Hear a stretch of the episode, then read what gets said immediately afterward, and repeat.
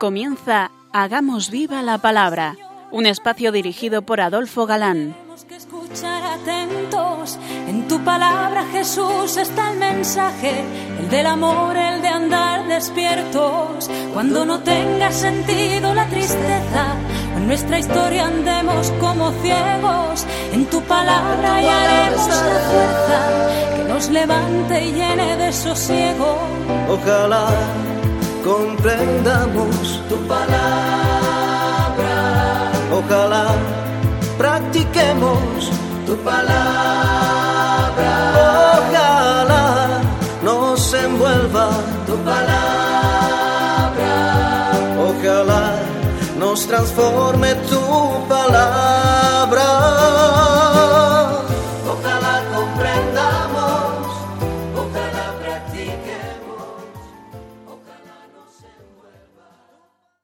Hola, queridos rayo oyentes. Un día más, en esta emisora amiga, nos colamos en vuestros hogares para compartir el gozo de disfrutar la palabra de Dios, buscando en vuestra compañía su vigencia y fuerza para nuestra vida, pues sabemos que la palabra de Dios es siempre actual. Estamos aquí de nuevo María José, Adolfo, y Ana, dispuestos a pasar este rato en vuestra compañía.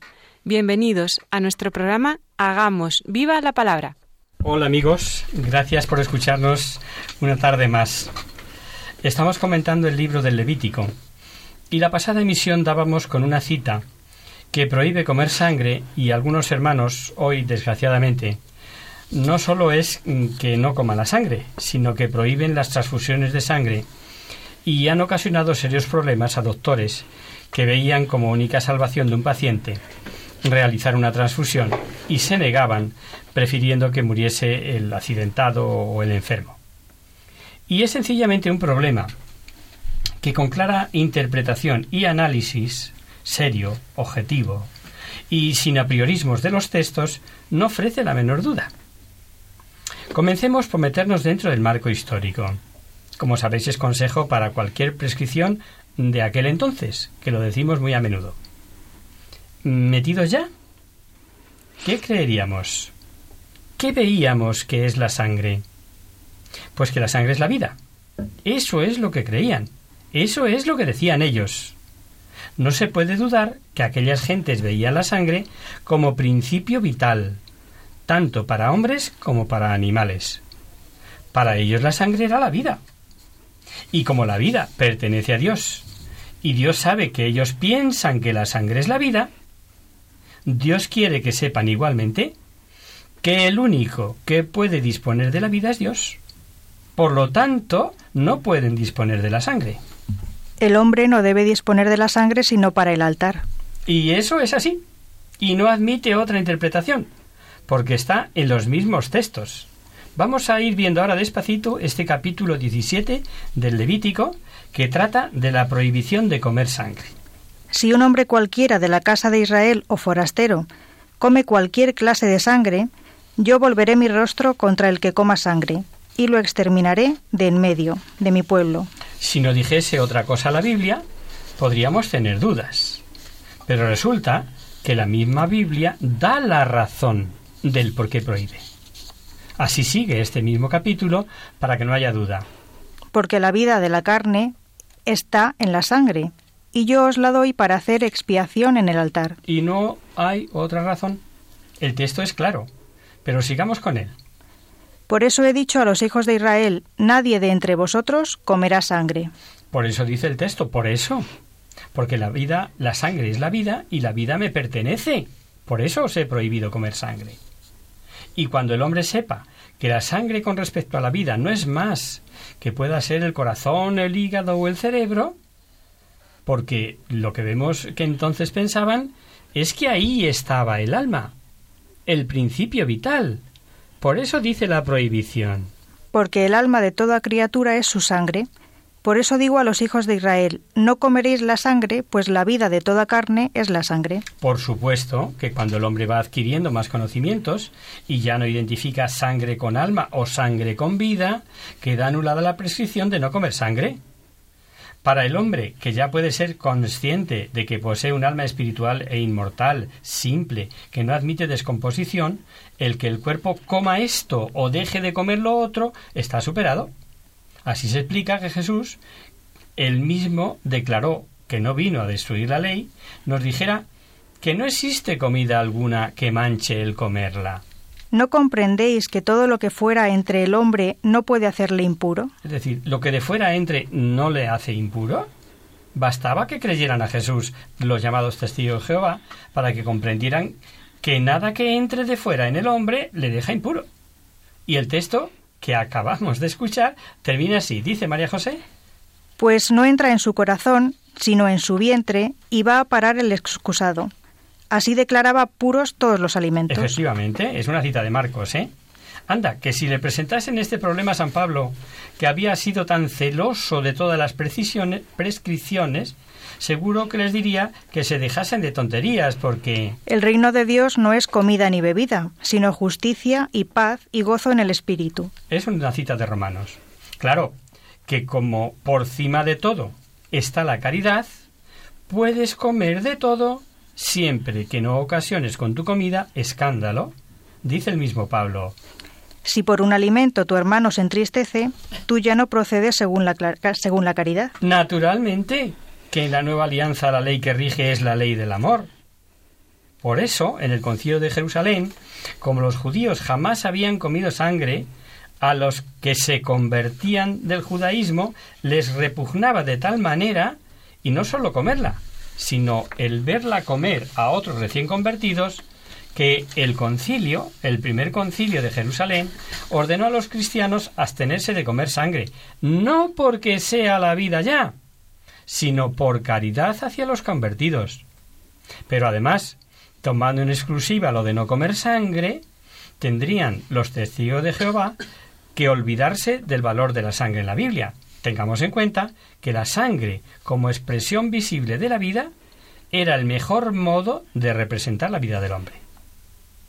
Si el hombre es culpable ante Dios por el pecado, debía ofrecer su vida, su sangre. Pero como no debe matarse a sí mismo, no puede matarse a sí mismo, ofrecía la sangre de, de una víctima, la vida de un animal.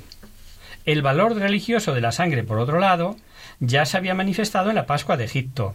La sangre salvó de la muerte a los primogénitos de Israel. Un segundo uso de la sangre los vemos en los ritos religiosos como en la gran alianza del Sinaí. Moisés tomó la sangre y roció con ella al pueblo diciendo, Esta es la sangre de la alianza que Yahvé ha pactado con vosotros. Así pues, una de las pocas cosas que ordenó el concilio de Jerusalén fue esta, de abstenerse de comer sangre, y por la razón que hemos explicado, pero la prescripción completa del concilio dice que os abstengáis de las carnes inmoladas a los ídolos, de la sangre, de lo ahogado y de la fornicación. Y sabemos, esto históricamente se puede comprobar, que esta imposición duró muy poco. Y duró poco tiempo porque muchas realidades tuvieron que desaparecer después de Cristo por no tener ya razón de ser. Por supuesto que no todas, claro. Ahí está el Decálogo, por ejemplo, que perdurará siempre, los diez mandamientos perdurarán porque es para el bien de todos los hombres y para todos los tiempos. Fijaros en otro mandato que permanece. Lo tenemos en las primeras páginas de la Biblia. No ya para el pueblo judío, sino para todo el género humano, y desde la prehistoria, y todavía tiene validez. Abandonará el hombre a su padre y a su madre, y se unirá a la mujer, y serán los dos una sola carne. Pues no ha prescrito. Pero con Cristo muchos preceptos hubieron de caducar. El padre Bravo dice con acierto Ningún paso del Antiguo Testamento al Nuevo es válido si no pasa primero por Cristo. Si no pasa por primero por Cristo, claro, ahí está la clave.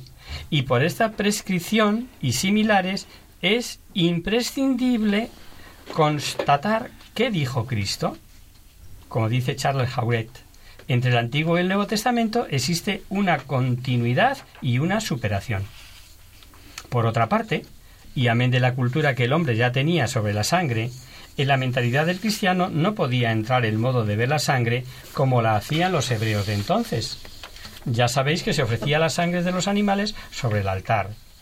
Pues es muy interesante ver que Jesús quiso fundir en uno solo los sacrificios estos que vamos viendo en el Antiguo Testamento. Notemos, Jesús escogió para celebrar la Sagrada Cena y establecer la Eucaristía el primer día de la Pascua. Así reveló. Con gran deseo he deseado comer esta Pascua con vosotros. Al consagrar, hace alusión expresa a la alianza. Este es el cáliz de la nueva alianza en mi sangre. Cuantas veces lo bebáis, haced esto en memoria mía. Y por último, la expiación de los pecados queda clara. Sangre que será derramada para el perdón de los pecados. ¿Dudará alguien que en el Nuevo Testamento es la sangre de Cristo la que ocupa el puesto que en estos libros que vamos viendo del Antiguo Testamento venían ocupando? Una de las verdades más consoladoras la tenemos en el Apocalipsis. Con tu sangre has comprado para Dios hombres de toda tribu, lengua, pueblo y nación. Hemos sido comprados con su sangre. Sí, hombre, sí, por enésima vez, no lo dudes. El cristianismo no es un cúmulo de preceptos a seguir o prohibiciones, ni de rezos tras rezos moviendo los labios. Es, es, es identificarnos con alguien, no con algo. Con aquel que dio su sangre por mí, que dio su sangre por nosotros, y la dio por amor. ¿O no es cierto que él había dicho? Nadie tiene mayor amor que el que da su vida por sus amigos. Y como había mandado amarnos como él nos amó, pues no sólo negarte a transfusiones de sangre, sino dar la tuya para la vida de otros, hombre. En fin, no queremos fatigaros más con esto. Y si hemos gastado tiempo en ello es no por vosotros, sino porque sepáis aconsejar en caso de necesidad. Finalmente, si alguno os lee esta cita de la Biblia, porque el alma de toda criatura es su sangre. Así dicen algunos porque siguen con R sobre la sangre. Pues si es lo mismo alma o principio vital que sangre, basta con que le digáis entonces que lea esta otra cita. Muy triste está mi alma hasta la muerte. Lo dijo Jesús, ¿no? Pues si fuese igual alma que sangre, deberíamos decir. Muy triste está mi sangre hasta la muerte. Y este absurdo lo podemos encontrar en otros muchos pasajes, sin comentarios. Mm, por el daño que pueden causar quienes malinterpretando los textos sobre prohibición de comer sangre son capaces de, dejar morir a niños, nos hemos extendido tanto. No porque vosotros, queridos oyentes, vayáis a caer en ese error, sino para que sepáis refutarlo. Y volvamos a nuestro libro del Levítico, el tercero del Pentateuco, como sabemos. Como veréis, es un libro que carga la tinta sobre el celo que los elegidos para el sacerdocio debían tener en cuanto a guardar las leyes. Dios iba exigiendo santidad a todo el pueblo y a sus sacerdotes les exigía especial delicadeza y pureza en todo rito destinado a destacar la santidad de Dios. ¿Es que para los demás eh, no contaba tal exigencia? Sí, pero Dios conoce muy bien la naturaleza humana. Sabe que el pueblo no perdona por igual a unos que a otros. ¿Cuántos siglos han pasado del Levítico hasta hoy? Ya ha llovido, ¿verdad? Pues comparad cualquier fallo, falta de respeto o desprecio por las, cosas santas cometidas por un cristiano cualquiera y cometido por un sacerdote. Venga tinta en la prensa para el fallo del pobre cura y la del otro, bah, no es carnaza de noticiar. Y como eran considerados los sacerdotes como más cercanos a Yahvé y como las cosas santas santamente hay que tratarlas, ahí va un hecho histórico que se comenta por sí mismo. Está en el capítulo 10 de este libro. Nadad y Abiú, hijos de Aarón, tomaron cada uno su incensario, pusieron fuego en ellos, y tras echar incienso, ofrecieron ante Yahvé un fuego profano que él no les había mandado. Es decir, despreciaron lo ordenado. Tal vez les resultó más cómodo tomar cualquier fuego que el que tenían que haber tomado del altar. El castigo tenía que ser ejemplar y fueron abrasados por el fuego. Moisés entonces reveló que Yahvé había declarado algo impresionante. Entre los cercanos a mí mostraré mi santidad y entre la faz del pueblo mostraré mi gloria. Como comenta la Biblia de Jerusalén, los cercanos a Yahvé, los sacerdotes, participan de su santidad y su gloria y se manifiesta con el fuego del castigo a todo el pueblo. Y para que no haya error, Anticipemos que el mismo libro sobre la santidad de unos y otros dice más adelante que dijo Dios a Moisés. habla a toda la comunidad de los hijos de Israel y diles, Sed santos, porque yo Yahvé, vuestro Dios, soy santo. ¿Lo habéis olvidado? Estamos comentando el libro de Levítico, que habla de los sacerdotes del Antiguo Testamento, que hoy nos encontramos con alguna excepción que quiere ser original e inventar cánones o modificar palabras que los sacramentos operan igual si el ministro los administra, los administra, perdón, con o sin ornamentos sagrados. Por supuesto que sí. Y son como excepciones. Y las excepciones sirven para confirmar la regla. Una serie de preceptos siguen en el texto, como por ejemplo prohibición de bebidas alcohólicas a los sacerdotes cuando ejerzan su ministerio, Santo Yahvé santificada su morada, y santificado su culto, santificados sus enseres, dice Aarón de parte de Yahvé. Para que sepáis distinguir entre lo sagrado y lo profano. Vamos a hacer ahora una breve pausa en la palabra.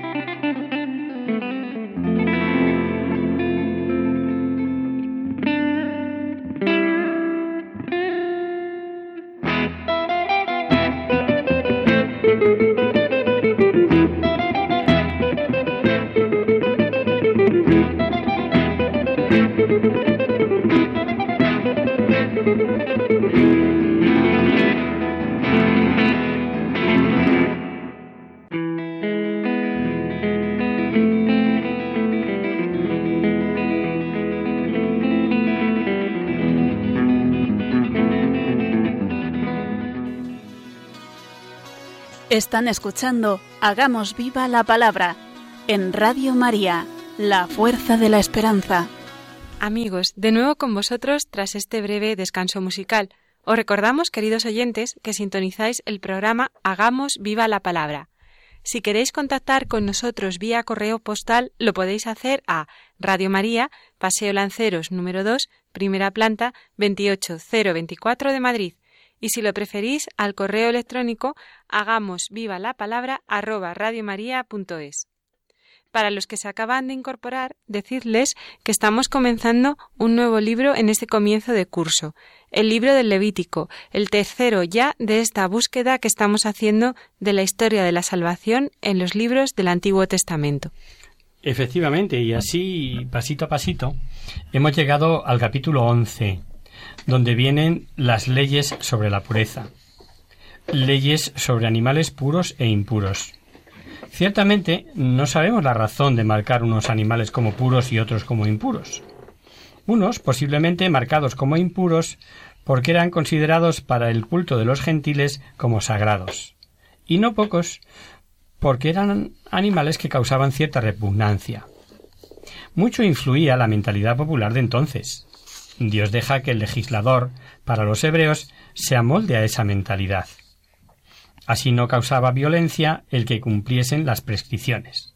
Y además, igualmente, dejaba que juzgasen según creían, sin preocuparse de errores que podrían tener en juicios sobre animales. Por ejemplo, el decir que se consideraría impuro algunos animales y exponer el por qué leemos en el Levítico que no comiesen de animales que rumian, y entre ellos dice Ni liebre, porque rumia, pero no tiene la pezuña partida, será impura para vosotros. Creían equivocadamente que la liebre era un rumiante y no un roedor.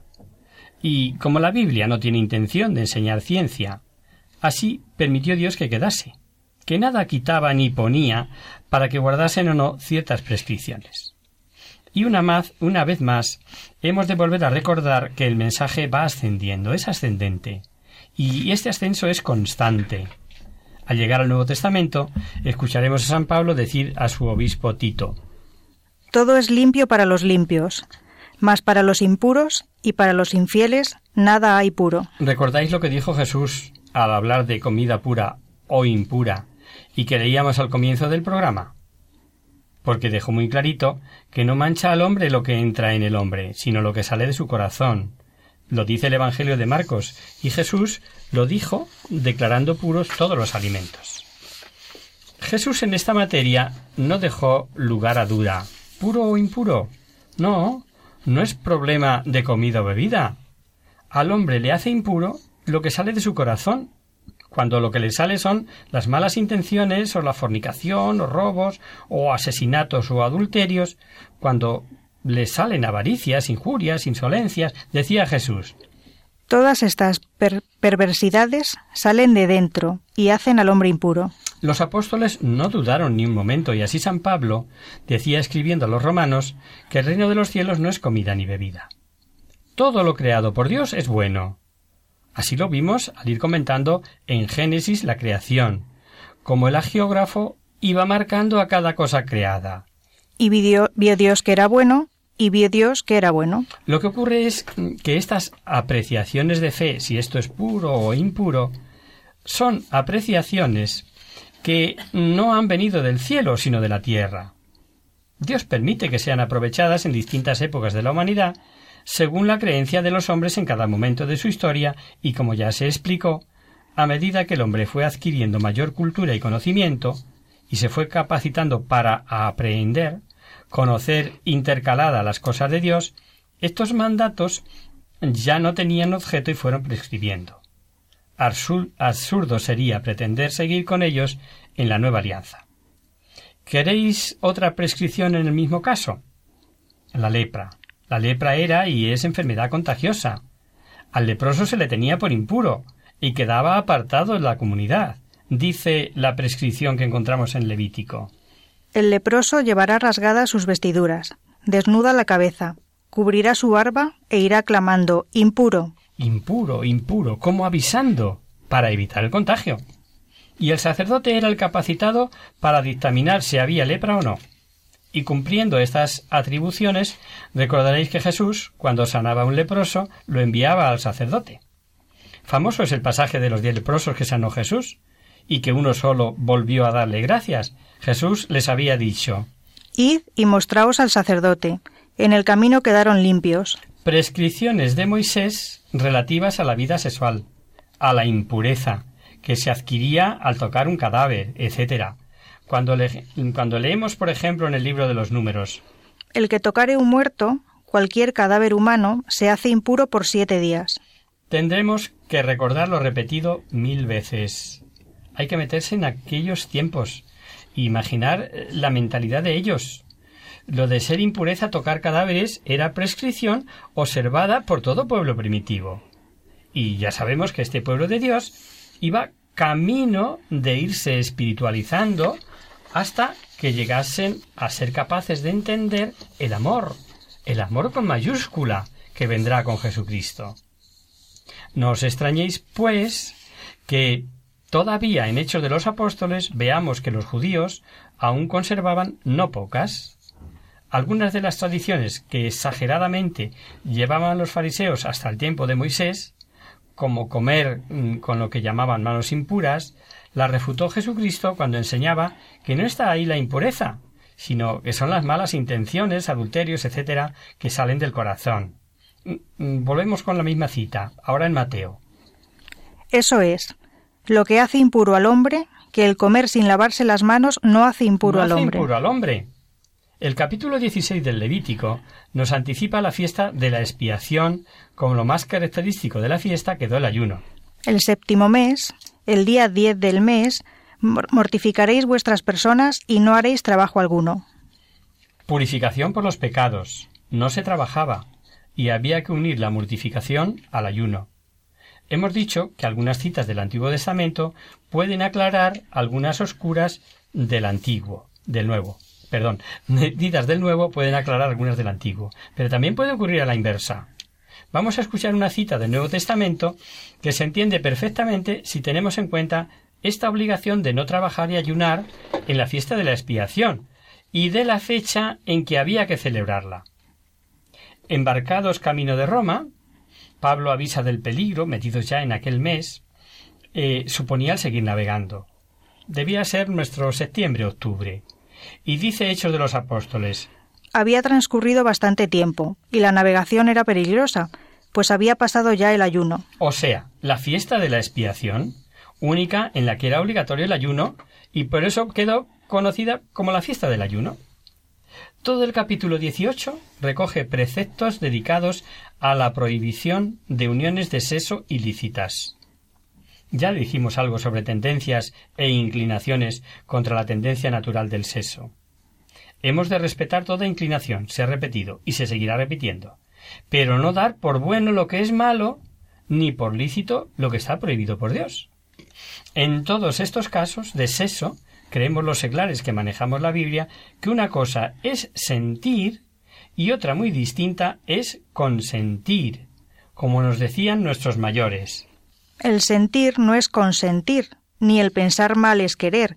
Consentimiento ha de haber, junto con el advertir. Claro, muchas acciones de sexo enumera como cosas prohibidas, como pecados, este capítulo 18, tales como incestos, adulterios, etc., hay una larga enumeración, pero es muy significativo que el comienzo diga No hagáis como se hace en la tierra de Egipto donde habéis habitado, ni hagáis como se hace en la tierra de Canaán, a donde os llevo, no debéis seguir sus costumbres. Y el final del capítulo dice que eran costumbres abominables que se practicaban antes entre vosotros.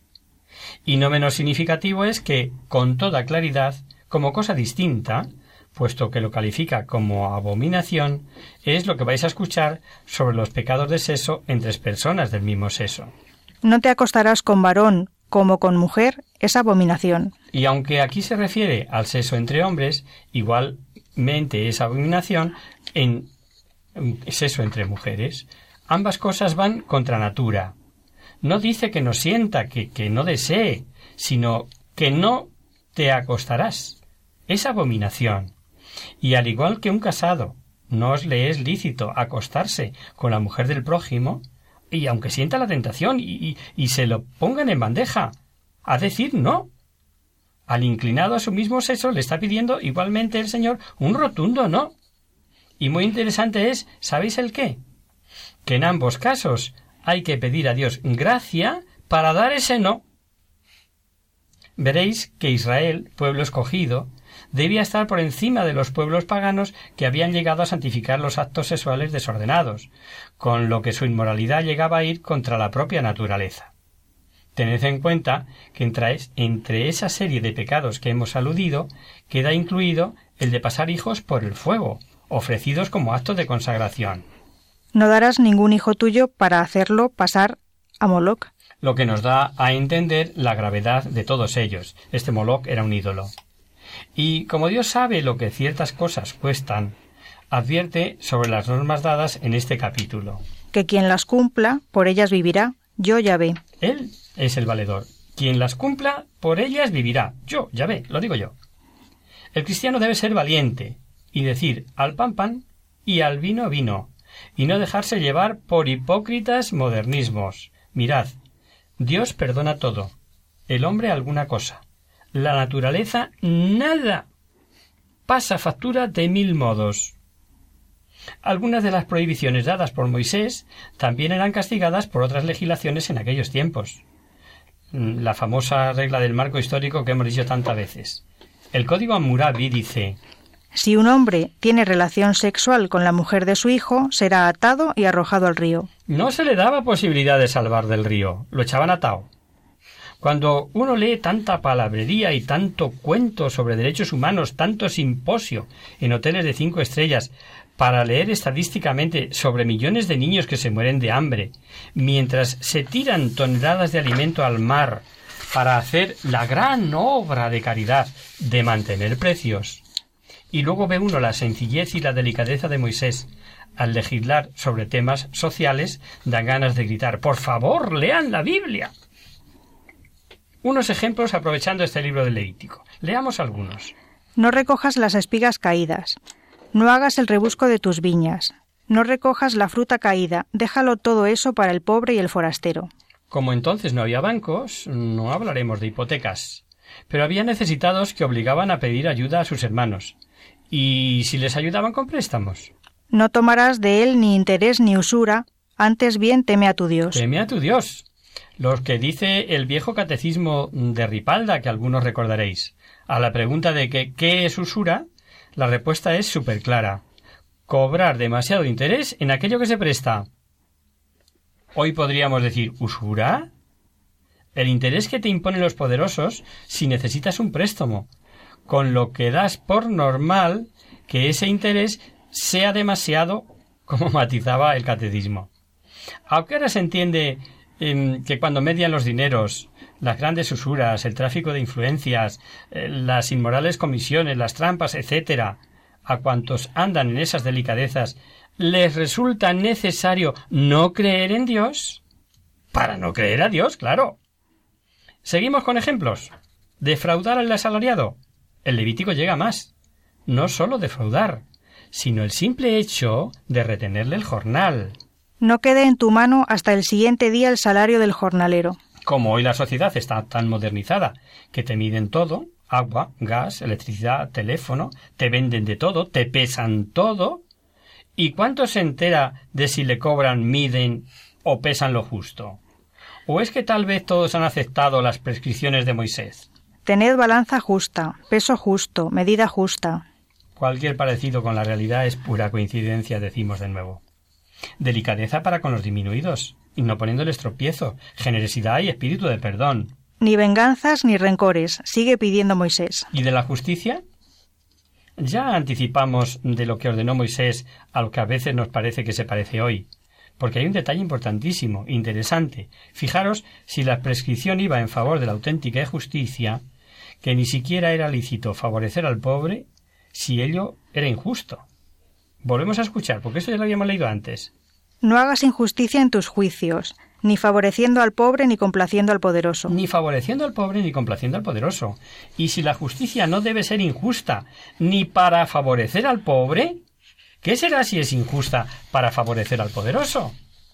No, no debían de valer para el pueblo de Dios la maraña de recursos, apelaciones, clases de jueces, audiencias, supremos, gracias a los cuales el poderoso suele seguir andando suelto. Y visto todo esto, puede que a no poco les extrañe la dureza de algunos castigos que se aplicaban a algunos pecados. Pero si os fijáis, veréis que con estos castigos se evitaban males mayores. Valían la pena tales castigos, como el que recibían los que ofrecían niños pequeños a ídolos pasándolos por el fuego.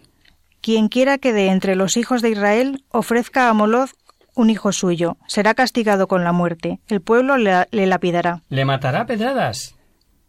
Desgraciadamente, como veremos, cuando tratemos la vida de los reyes de Israel, los israelitas llegaron a ofrecer a hijos suyos a los ídolos. Ya llegaremos a esa monstruosidad.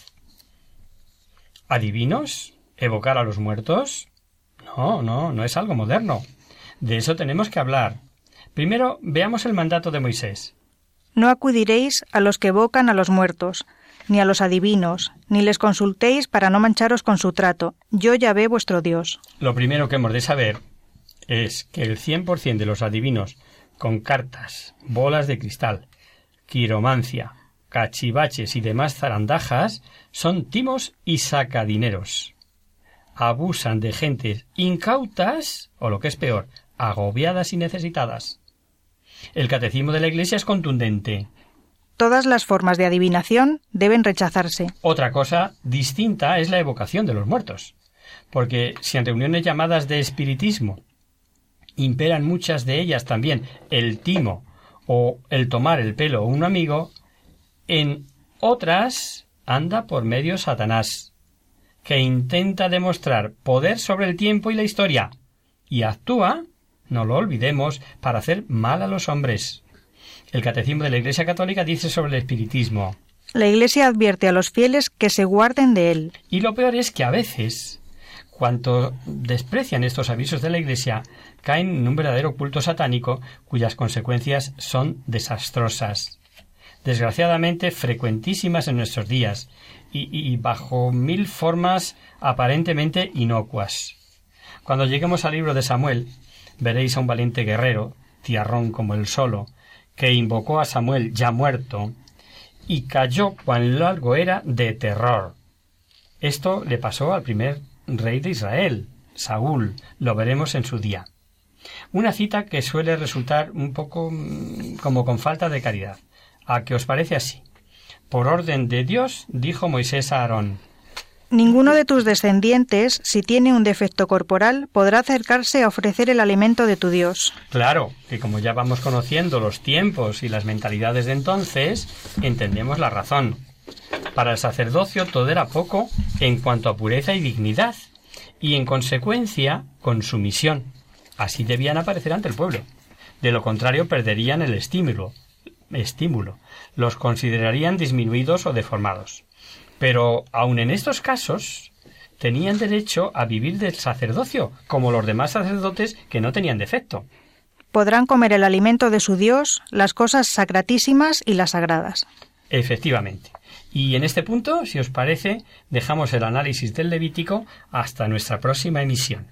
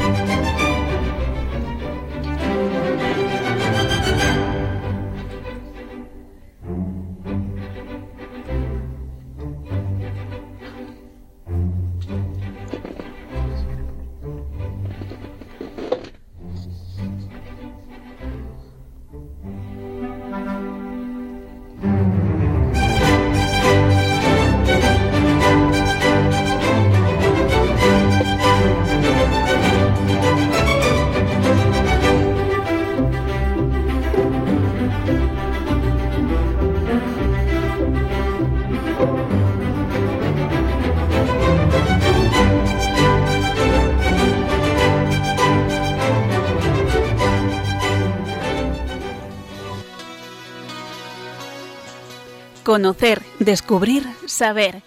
En Hagamos Viva la Palabra. Comenzamos nuestro espacio de conocer, descubrir, saber, espacio, como sabéis, destinado a vuestras consultas, aclaraciones o sugerencias. Vamos a terminar con esta emisión de dar respuesta a la consulta de Mari Carmen, que os recordamos nos planteaba la siguiente cuestión. Hola, soy Mari Carmen y os escribo desde Fuengirola. Me gustaría que me aclararéis una duda que me ha surgido ahora que estoy pasando unos días con mis nietos adolescentes. Me cuentan que en clase les habla mucho de lo importante que es educarse en valores, de lo importante que es tener valores como la bondad, la perseverancia, la tolerancia, la justicia. Y yo les digo que cuando yo estudiaba eso eran virtudes o frutos del Espíritu Santo. ¿Es que lo de antes eran virtudes, ahora se les llama valores o son cosas diferentes? Os agradecería mucho que me lo aclararais. Un abrazo, Mari Carmen.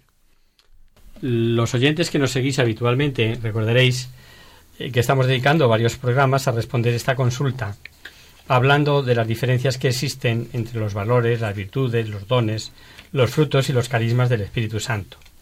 Vamos a refrescar un poquito la memoria.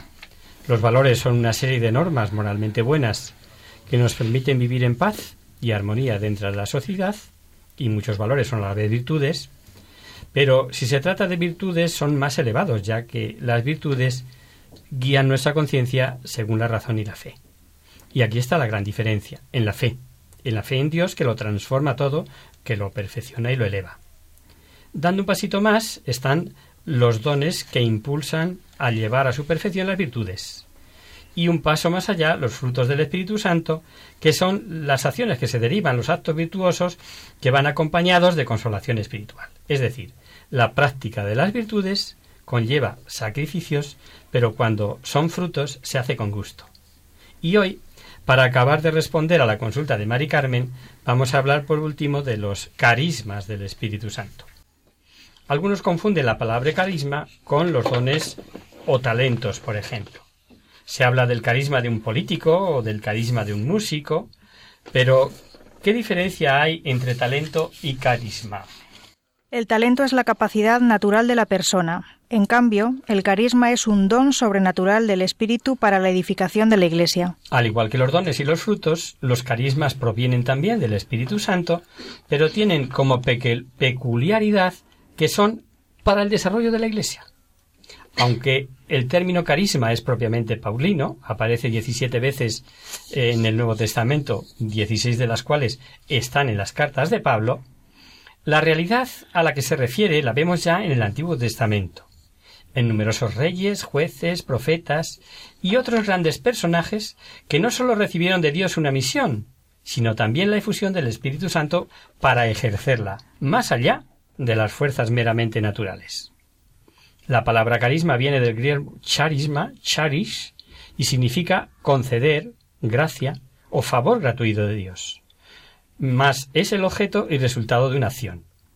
Por lo tanto, charisma es el resultado de haber recibido el charis, el don de Dios. Vamos a verlo más despacio. Los carismas son sobrenaturales. Es decir, concedidos por Dios a determinadas personas, aunque se le atribuyen sobre todo al Espíritu Santo, son igualmente del Padre y del Hijo. Son un don para la Iglesia. Y, aunque ya existían en el Antiguo Testamento, Dios los concede de forma incomparable en la Iglesia por los méritos de Cristo. Son para el bien común. Para servir en la edificación de la Iglesia en favor de sus miembros. El único carisma que nos sirve personalmente es el don de lenguas, porque es un don de oración y dice San Pablo que el que habla en lenguas se edifica a sí mismo espiritualmente. No son requisitos para la salvación personal como lo es la gracia santificante. Esto es importante. No es más santo el que tenga mayores carismas, porque ningún carisma es signo de santidad, sino que es un don gratuito para servir. Lo que nos santifica es el servicio. Pero sí es verdad que los santos se caracterizan por el buen uso de los carismas porque los ponen al servicio de la Iglesia movidos por el amor. El Espíritu Santo los concede a quien quiere y cuando quiere y son dones transitorios. El Espíritu Santo los da y los quita según su beneplácito. Son pasajeros respecto a las virtudes teologales que son permanentes, aunque poseen una cierta estabilidad que hace que, por ejemplo, la persona dotada habitualmente del carisma profético sea llamado profeta. Son valorados por su grado de utilidad. Siendo más valiosos cuanto más sirven para edificar la Iglesia. Es bueno pedirlos. Siempre que lo hagamos por amor a la Iglesia y para servirla. Jamás podrían adquirirse con las fuerzas humanas. Como tampoco podemos adquirir por nosotros mismos los dones o los frutos. Todos proceden del Espíritu Santo. El carisma brota con formas nuevas. Y le incumbe al ministerio jerárquico la delicada tarea de discernir cuáles son auténticos y cultivarlos, insertándolos adecuadamente en la vida de la Iglesia. Por su naturaleza, los carismas son comunicativos y hacen nacer una afinidad espiritual entre las personas y una amistad en Cristo que da origen a los distintos movimientos dentro de la Iglesia. Estas son palabras de la Christi Fidelis Laici. Todos los santos son testimonio del poder de Dios y de los carismas que Él suscita para el bien de la Iglesia. San Ignacio de Loyola, por ejemplo, a través de su propia experiencia de gracia, desarrolló unos ejercicios espirituales para discernir las mociones del espíritu y utilizar los carismas correctamente. Después del Concilio Vaticano II, han surgido numerosos movimientos dentro de la Iglesia con nuevos carismas, por ejemplo la renovación carismática, que ha motivado un redescubrimiento de carismas como la curación, la profecía, el don de alabanza en lenguas y muchos otros. ¿Y cuáles son los carismas? Pues San Pablo en sus cartas cita un total de veinte carismas diferentes y que podemos dividirlos en tres grupos. Los relacionados con la instrucción de los fieles. Como son el carisma de apóstol, el de profecía, el carisma de evangelista, el de doctor de la Iglesia, el carisma de exhortación, el don de enseñanza, la palabra de sabiduría, la palabra de conocimiento o de ciencia, el discernimiento de espíritus, el don de lenguas y el don de interpretación de lenguas. Otro grupo, los carismas relacionados con el alivio de los fieles de la comunidad. San Pablo habla del carisma de sanación, del don de milagros, de la fe carismática, la fe que no duda, del don de asistencia, del carisma de limosnas, del carisma de la hospitalidad, estos tres últimos se podrían englobar dentro del carisma de caridad. Y por último, los carismas relacionados con el gobierno de la comunidad para evangelizar y formar comunidades fraternas. Podemos citar los distintos carismas de ministerios, el carisma de pastor, el carisma de diácono, el carisma de la infalibilidad del sumo pontífice, cuando habla en nombre de Cristo o cuando decreta un dogma de fe. Entre todos ellos, San Pablo destaca la caridad como el más excelente y le dedica ese precioso capítulo 13 de la primera carta a los Corintios que os animamos a que leáis despacito en casa. Después de la caridad, como carisma más deseable, deseable, perdón, habla del don de profecía, al que dedica todo el capítulo 14. Estos son los que cita San Pablo. Pero hay muchos carismas ya que, como hemos dicho antes, nacen continuamente en el seno de la Iglesia con nuevas formas. Cualquier carisma es una manifestación exterior de, de uno de los siete dones del Espíritu Santo. Por ejemplo, el carisma de la palabra de sabiduría se enraiza en el don de sabiduría. Los carismas de la palabra de conocimiento y de la fe carismática se enraizan en el don de conocimiento. El carisma de profecía se enraiza en el don de inteligencia. Los carismas de discernimiento de espíritus y de interpretación de lenguas se enraizan en el don de consejo. Los de sanación y el poder de milagros enraizados en el don de la fortaleza. El don de lenguas se enraiza en el don de piedad.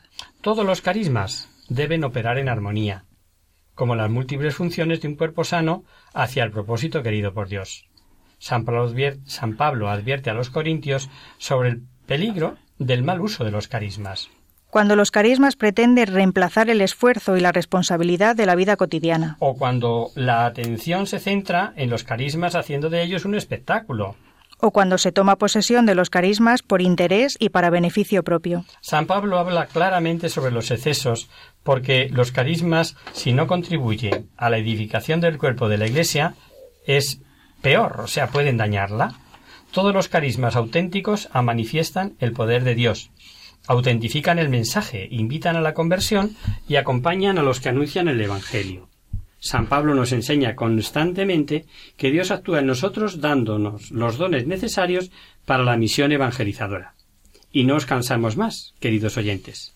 Esperamos que a lo largo de estas emisiones hayáis ido conociendo mejor todo lo que Dios a través del Espíritu Santo el gran desconocido, como decía el Papa, nos puede dar mm, de sí los que pedimos con fe. Gracias, Mari Carmen, por tu consulta, que como ves ha dado para mucho. Y hasta aquí, queridos amigos, el programa de hoy. Os dejamos con nuestra sintonía y os recordamos que si queréis dirigiros al programa para cualquier duda, aclaración o sugerencia, participando en el espacio de conocer, descubrir, saber, estamos a vuestra total disposición y encantados de atenderos en la siguiente dirección. Radio María, Paseo Lanceros número 2, primera planta, 28024 de Madrid. O bien, si lo preferís, al correo electrónico hagamos viva la palabra radiomaria.es.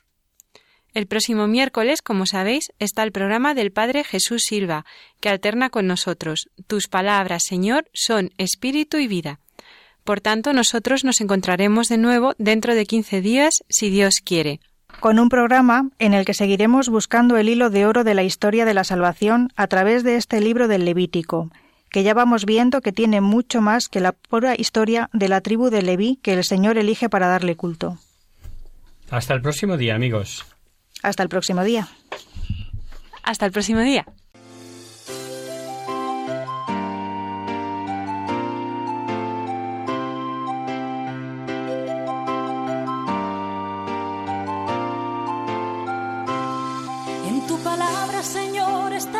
Clave. Solo tenemos que escuchar atentos. En tu palabra, Jesús, está el mensaje, el del amor, el de andar despierto. Así concluye Hagamos viva la palabra con Adolfo Galán. Andemos como ciegos, en tu palabra y haremos la fuerza que nos levante y llene de sosiego. Ojalá